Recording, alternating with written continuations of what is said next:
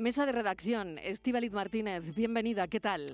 Hola Mariló, ¿qué tal? Buenas tardes. Pues sí, además también Mariló muy preocupados y muy pendientes de la violencia de género que sufren las adolescentes. Queremos traer sobre la mesa hoy un informe de Save the Children que dice que el 25% de las adolescentes, hablamos de una de cada cuatro jóvenes de 16, 17 años han sufrido violencia psicológica y de control.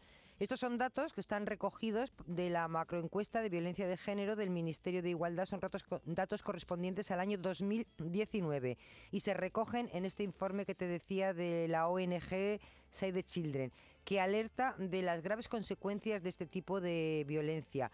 A la ONG Mariló le preocupa la normalización de, la violencia machista, en muchos casos entre los jóvenes, ¿no? Les preocupa que no es visible, que incluso les preocupa mucho más el negacionismo que existe entre los adolescentes a la violencia de género. La niegan, no son conscientes de que existe. Son chicas jóvenes, entre 15, 16, 17 años, a las que sus parejas les dicen que pueden o lo que no pueden hacer. Les dicen que les controlan sus horarios, les impiden que vean amigos, también a sus familiares, o deciden esos novios que cómo ellas tienen que vestirse. Además, Mariló, eh, son relaciones donde hay un gran control. Hablabas de las redes sociales. Bueno, pues también hay un. Las redes sociales son utilizadas para controlar el movimiento de, estas parejas. Eh, Save the Children mm, alerta de que estas jóvenes se quedan fuera del foco de campañas y de recursos y por eso ellas en muchos casos no son conscientes realmente de lo que ocurre les está pasando a ellas. Y entonces, ¿por qué es vital, dice la ONG, abordar la violencia machista hacia las adolescentes? Porque se trata de una etapa vital, mm, donde son especialmente vulnerables y tienen además em, un enorme protagonismo las redes sociales. Las redes sociales dicen porque facilitan ese ejercicio a la violencia de género, sobre todo desde las distancias. Hay que recordar una vez más y memoricen este número, el 016, 016 eh, es el teléfono de atención a las víctimas de violencia machista. Saben, es gratuito y no deja huella. Y hoy, Marilo, vamos a tener el testimonio de una joven que con 15 años sufrió violencia machista. Ahora, a sus 28 años, cuenta cómo sufrió esa violencia que se alargó durante dos años. Y lo hace precisamente para dar visibilidad a, su historia, a lo que ocurrió, porque ella no sabía lo que era violencia de género y con ello, si puede, a poder, poder ayudar a otras jóvenes que como ella, con esas edades, pues estén pasando por algo similar. Enseguida vamos a escuchar ese tres testimonios, son las tres y cuarto de la tarde, en un día donde la Fiscalía Superior constata un alarmante aumento de delitos contra la libertad sexual de menores en Andalucía. Esto también ha ocurrido.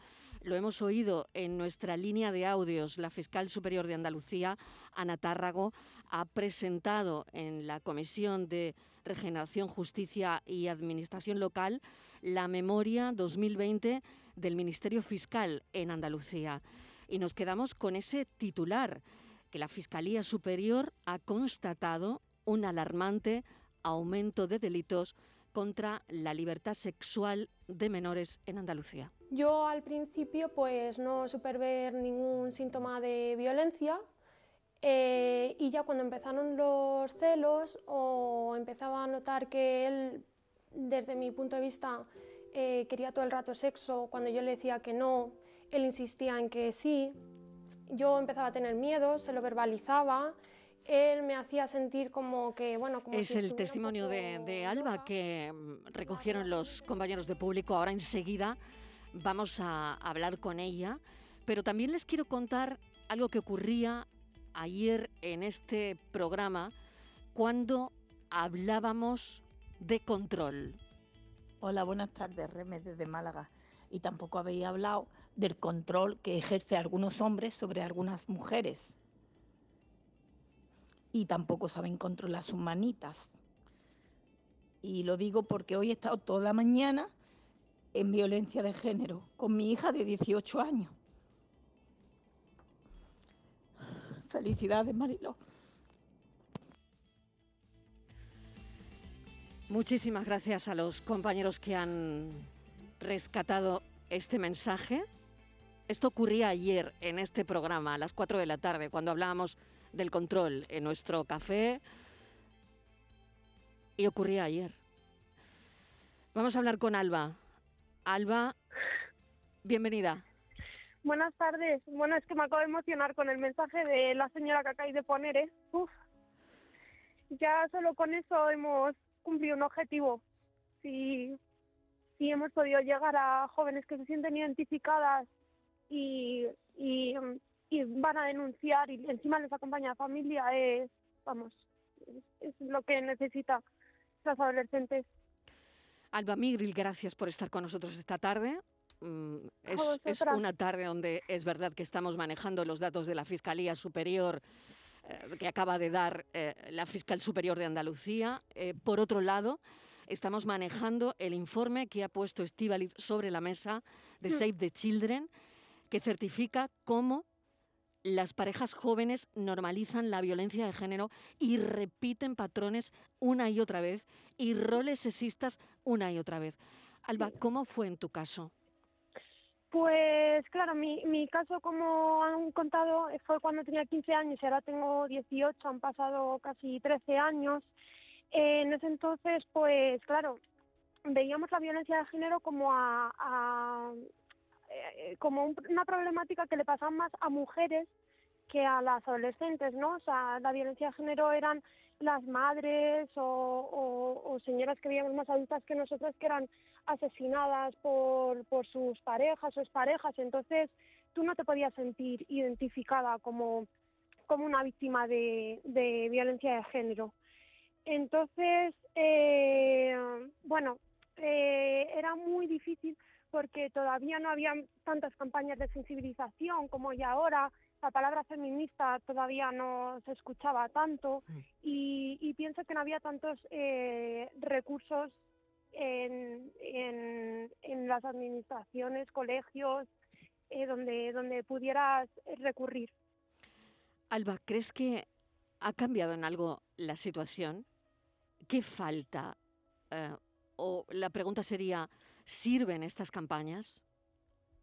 Mi respuesta es sí, sirven. Sí, ahora creo que ya muchas jóvenes por lo menos están conociendo el término del feminismo, están conociendo el término de violencia de género, se habla en las escuelas, eh, se, se habla en los medios de comunicación, que es muy importante, aunque pienso que todavía necesitamos todavía muchas más eh, campañas y sensibilización para que estas menores eh, sepan identificar, eh, pues eso, eh, el, el, la idea que teníamos del amor romántico, ¿no? Hace bastantes años y que yo, por ejemplo, tenía normalizado que un chico sintiera celos, porque para mí eso era una, una señal de que ese chico a mí me, me quería, me podía proteger. Entonces, bueno, creo que sí que se ha avanzado desde, desde hace 10 años eh, para acá, pero falta mucho por recorrer. Todavía falta eh, más, eh, como digo, campañas de sensibilización y sobre todo en, en las escuelas. O sea, desde, para mí el pilar fundamental aparte de la educación. ¿Era la primera vez que te pasaba, Alba? Porque sabemos que la adolescencia es una etapa clave ¿no? en, en la formación de una persona, es donde estamos construyendo nuestra identidad, nuestra personalidad, cuando desarrollamos al máximo Mm. nuestras capacidades, ¿no?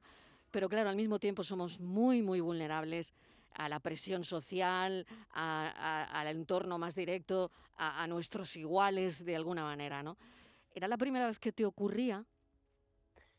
Exactamente. Sí, era mi segunda pareja y además es que la primera fue muy muy fugaz, claro, yo tenía 15 años y como tú bien has explicado, es que somos muy vulnerables en la adolescencia y aparte también otro factor que influye, yo creo, es la experiencia. No tenemos con qué con qué comparar. Es casi nuestra primera experiencia y si ya en la primera experiencia sufres violencia, te es muy te es muy difícil después a la siguiente no seguir el mismo patrón o rol de, de víctima, porque claro, lo repites, pero porque no podemos comparar con como cuando eres adulta, ¿no? Que has pasado igual por, por más experiencias. Entonces, por eso es tan clave identificar desde la, desde la Mm. adolescencia y parar ahí. Alba, A a- ¿Ahora tienes 18, 19 años? 28. 28. Ah, vale, esto te ocurrió hace ya, hace ya mucho Sí. tiempo, ¿no? ¿Quién te ayudó en ese momento? Nadie. Es que me callé. No supe denunciarlo. De hecho, es que ni me identificaba como, violen- o como víctima de violencia de género. Yo todo eso me lo callé hasta que, eh, pues una vez vi un monólogo de Pamela Palenciano que se llamaba No solo duelen los golpes y dije, ostras, o sea, que me faltaba eso, que una persona me viniera y me dijera, oye, que es que no solo duelen los golpes, que es que todo lo que es un maltrato psicológico y conlleva también a violencia de, género. Y esto pasó hace muy pocos años.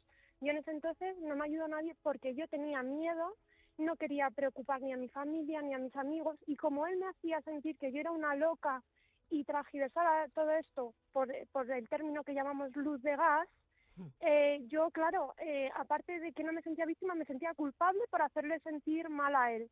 Entonces eh, fue algo que me callé y que me derivó a tener bastantes trastornos psicológicos.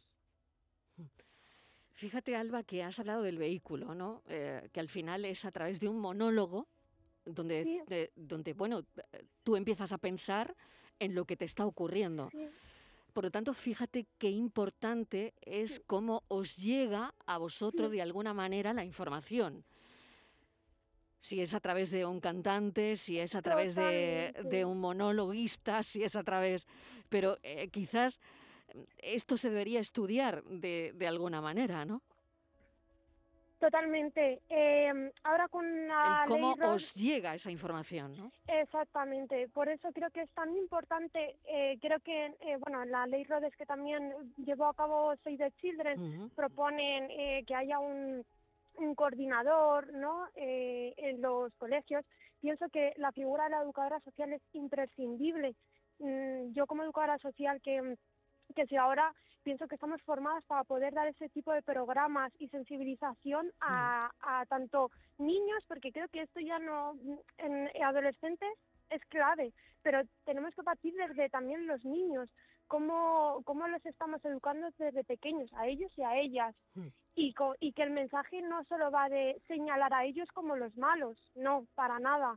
Y, y a nosotras no solo de prevenir, sino que a ellos pues eh, hay que lanzarles las preguntas de, bueno, yo me siento reflejado eh, en esas violencias o las estoy ejerciendo e intentar cambiar eso en los chicos. Voy a sumar no, a no- esta... no como culparles, Sí. para nada. Hay que llegar a la igualdad. Para mí sería eh, el objetivo de, de crearnos en igualdad. Lo que pasa que no... lo que llamamos nuevas masculinidades ahora mismo, ¿no? Que en Sevilla, precisamente, esta las tarde van a salir a la calle, ¿no? Qué los bien, hombres, los hombres, ¿no? Sí, muy bien, exactamente. Ellos simplemente se replantean esa idea de masculinidad y es simplemente desaprender esos roles de género que han adquirido y, y, y, y cambiarlos para promover una igualdad entre hombres y mujeres.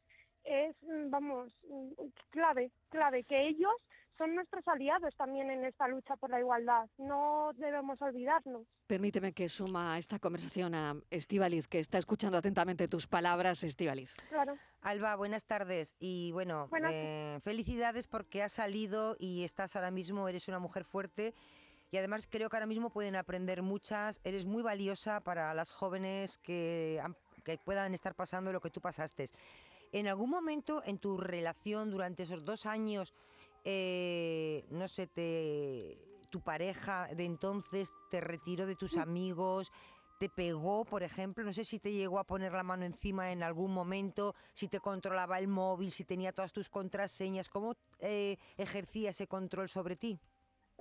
Sí, eh, bueno, eh, durante eso, ese año, eh, bueno, esos dos años, perdón, eh, como digo, yo tenía esa sensación de que era celoso y, y protector, pero no, pero eh, como he dicho antes, no, no lo veía como, como un síntoma malo, ¿sabes? Sino que como que me quería.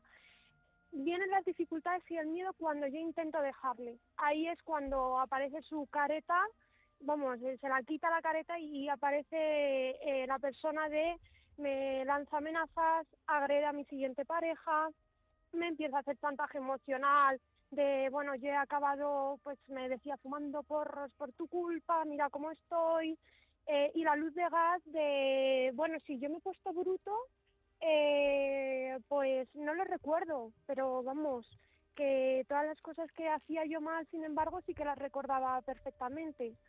Entonces, eh, ya era más cuando él tenía la sensación ya de que me perdía, cuando, cuando aparecen todas las agresiones. Y recuerdo una vez, de hecho, que habíamos ya dejado la relación, él me convenció para ir a su casa, él nunca cerraba la llave, la llave de su casa con, o sea, la puerta de su casa con llave, y ese día sí la cerró.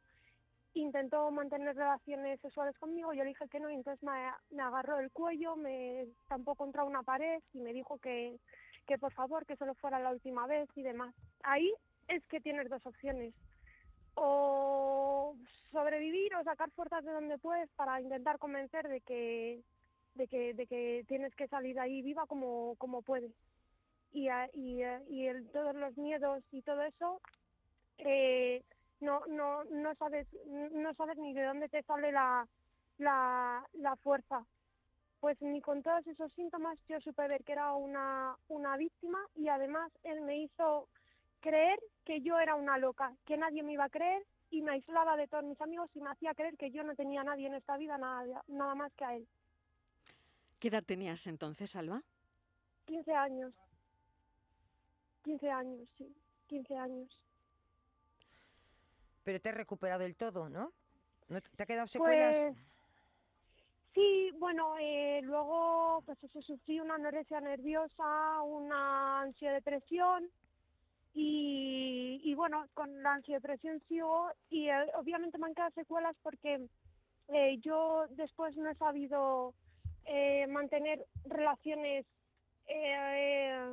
por así decirlo, sanas. Siempre me, me salían traumas, flashbacks no me vienen flashbacks de vez en cuando.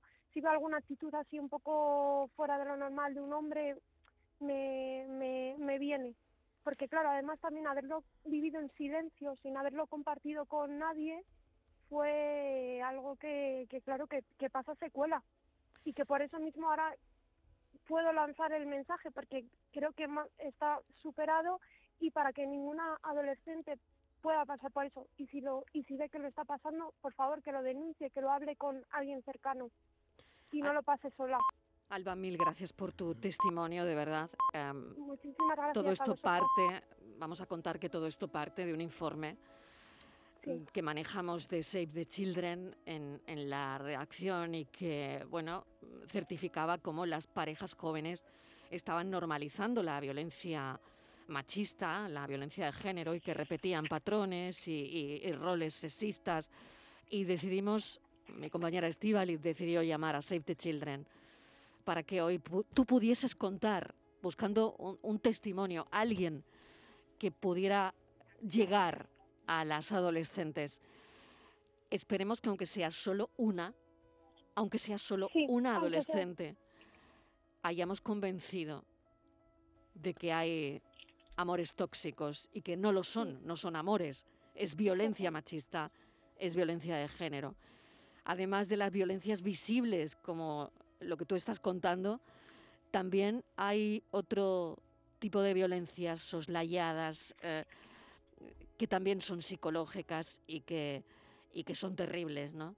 Así que, bueno, ojalá este informe sirva para todo eso y tu testimonio, por supuesto, también. Te lo agradecemos mucho, Alba. Muchísimas gracias, muchísimas gracias. Gracias de verdad por la invitación y de verdad que subrayo todas tus palabras igual. Ojalá llegue y sirva para que eh, aquellas mm, personas que se sientan identificadas se atrevan a dar el paso y no se sientan solas, que es lo más importante. Gracias, Alba. Un saludo enorme. Gracias. Además de las violencias visibles, como decíamos, como las agresiones físicas o sexuales, están las, las violencias soslayadas, las simbólicas, que son también terribles. Son las 3 y 33 minutos de la tarde. Las 10 menos cuarto en el reloj. La noche abre su puerta en tu cabeza en la tele un culebrón, la comida en el salón esperando una sonrisa, un te quiero, una caricia. Las llaves tornan gris tu habitación, entrando con el odio tras sus ojos. Ya no tiene su calor, el alcohol es su sabor. Empezando con reproches, los insultos, el desprecio. Y ahora no tienes nada que decir. Ya no sé si soy mujer o soy una mierda. Sumida en la sin razón, despojada del valor.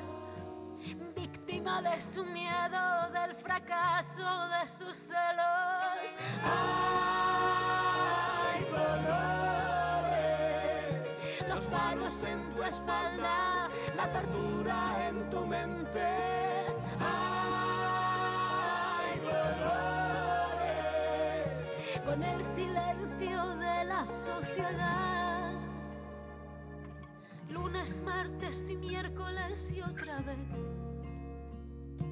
La vida se te escapa entre tus dedos. Hundida en el que sé yo, destrozada en el